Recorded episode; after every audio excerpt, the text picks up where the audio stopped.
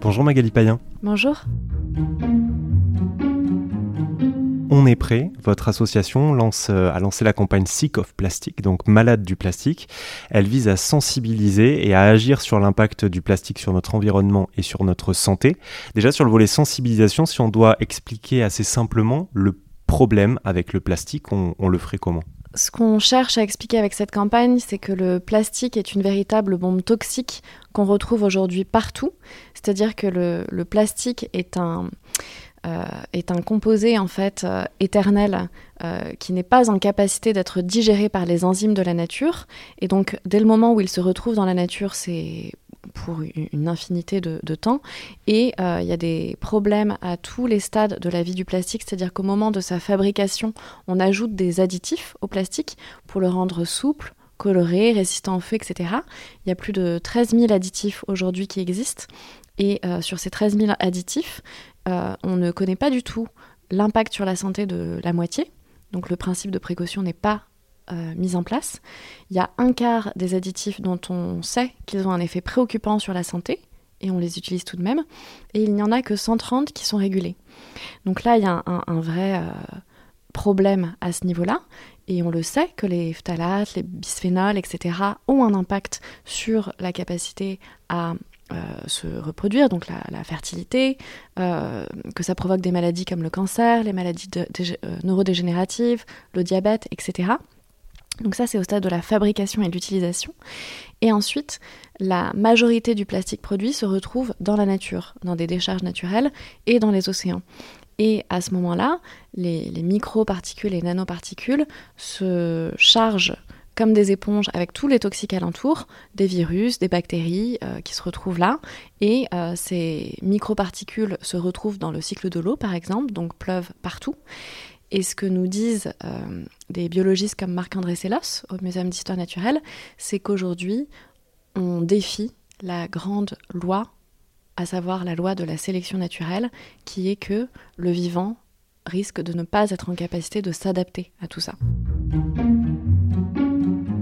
Toujours pour continuer sur la sensibilisation, vous avez euh, lancé un test avec des personnalités, parmi lesquelles euh, je crois que j'ai vu Jean-Luc Reichmann, la chanteuse Pomme aussi. Euh, un test, donc ils, ont, ils se sont coupés une mèche de cheveux, elle a été analysée. Est-ce que vous pouvez nous dire en quelques mots ce que ça a donné, les résultats?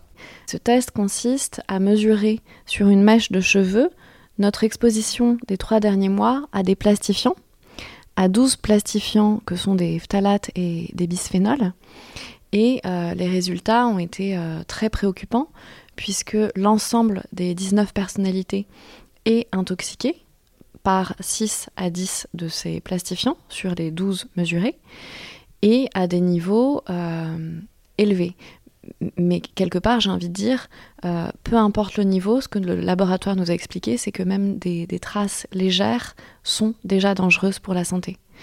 Et un des résultats qu'on a vu dans ce test, c'est que même les personnes qui font très attention, à savoir les écolos et Nathalie Gontard, qui est l'experte plastique, qui fait déjà, enfin, qui est, très alerte au quotidien sur son utilisation, et eh bien même ces personnes-là, même si elles ont des taux moindres, sont tout de même polluées. Ce serait quoi la, bonne résolution, qu'elle soit internationale ou, nationale, pour euh, endiguer ce fléau-là, ou du moins le contenir au maximum? Au sein de cette campagne Sick of Plastic, ce que nous, on prône en tout premier lieu, c'est vraiment de réduire la production de plastique à la source. Donc ça, c'est l'action numéro une à mettre en place, sachant qu'il y a énormément de plastiques qui sont non essentiels, à savoir tous les plastiques à usage unique qui constituent une, proportion euh, complètement dingue de, de la production.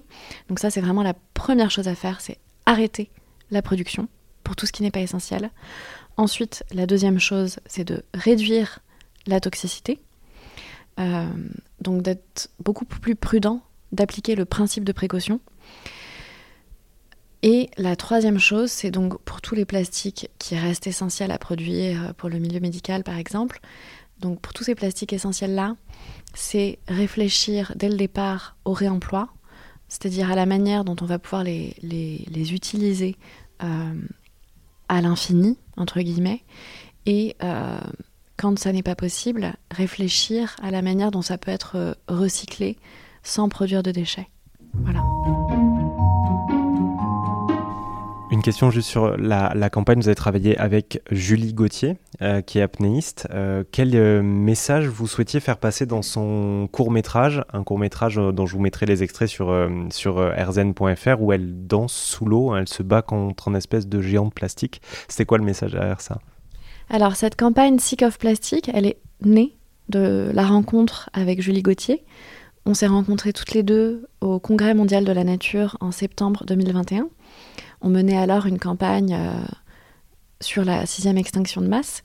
Et euh, ça faisait alors sept ans que Julie avait envie de faire ce court-métrage euh, Bakélite, qui est un court-métrage artistique de six minutes, qui est une histoire entre une naïade qui représente l'esprit des océans et un géant de plastique. Donc en fait, ça représente complètement l'addiction de l'humanité au plastique, c'est une métaphore. Et ce que Julie avait envie de faire, c'était de d'émerveiller comme, elle arrive à faire à chaque fois. Enfin, c'est vraiment une artiste incroyable euh, avec laquelle je suis vraiment euh, honorée d'avoir pu travailler. Et, euh, et en touchant au cœur comme ça, moi je crois profondément en cette capacité d'émouvoir, donc de mettre en action. Et, et ce court métrage, par sa beauté, par sa puissance, en fait, il est le point de départ de cette campagne activiste. Qu'est-ce qui vous inspire aujourd'hui pour demain, à vous, Magali Payen Qui m'inspire aujourd'hui pour demain, c'est principalement toutes ces personnes qui travaillent sur la compréhension du vivant, à savoir euh, ces naturalistes, ces experts en biomimétisme, parce que je, pense vraiment que c'est la clé.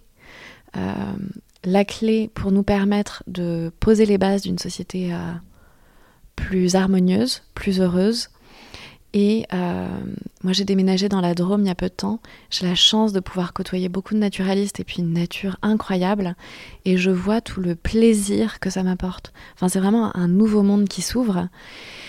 Et, et le monde que je prône et dans lequel je crois, c'est vraiment un monde qui comprendra euh, ces, interactions, c'est-à-dire euh, le langage des arbres, le langage de tous ces êtres sauvages qui, qui, ont tant à, à, nous apporter. Et en fait, c'est encore une vision très euh, anthropocentrique quand je dis qui, nous, qui, ont à nous apporter, parce que euh, je, crois vraiment que, que l'humain n'est pas au centre de tout ça, et que l'enjeu, c'est de se repositionner dans une position beaucoup plus modeste dans cette grande toile du vivant.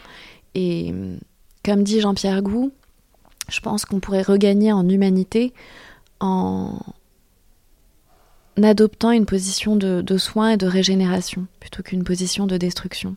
Et ça, ça passera justement par cette compréhension et cet émerveillement. Merci beaucoup Magali Payen. Merci à vous.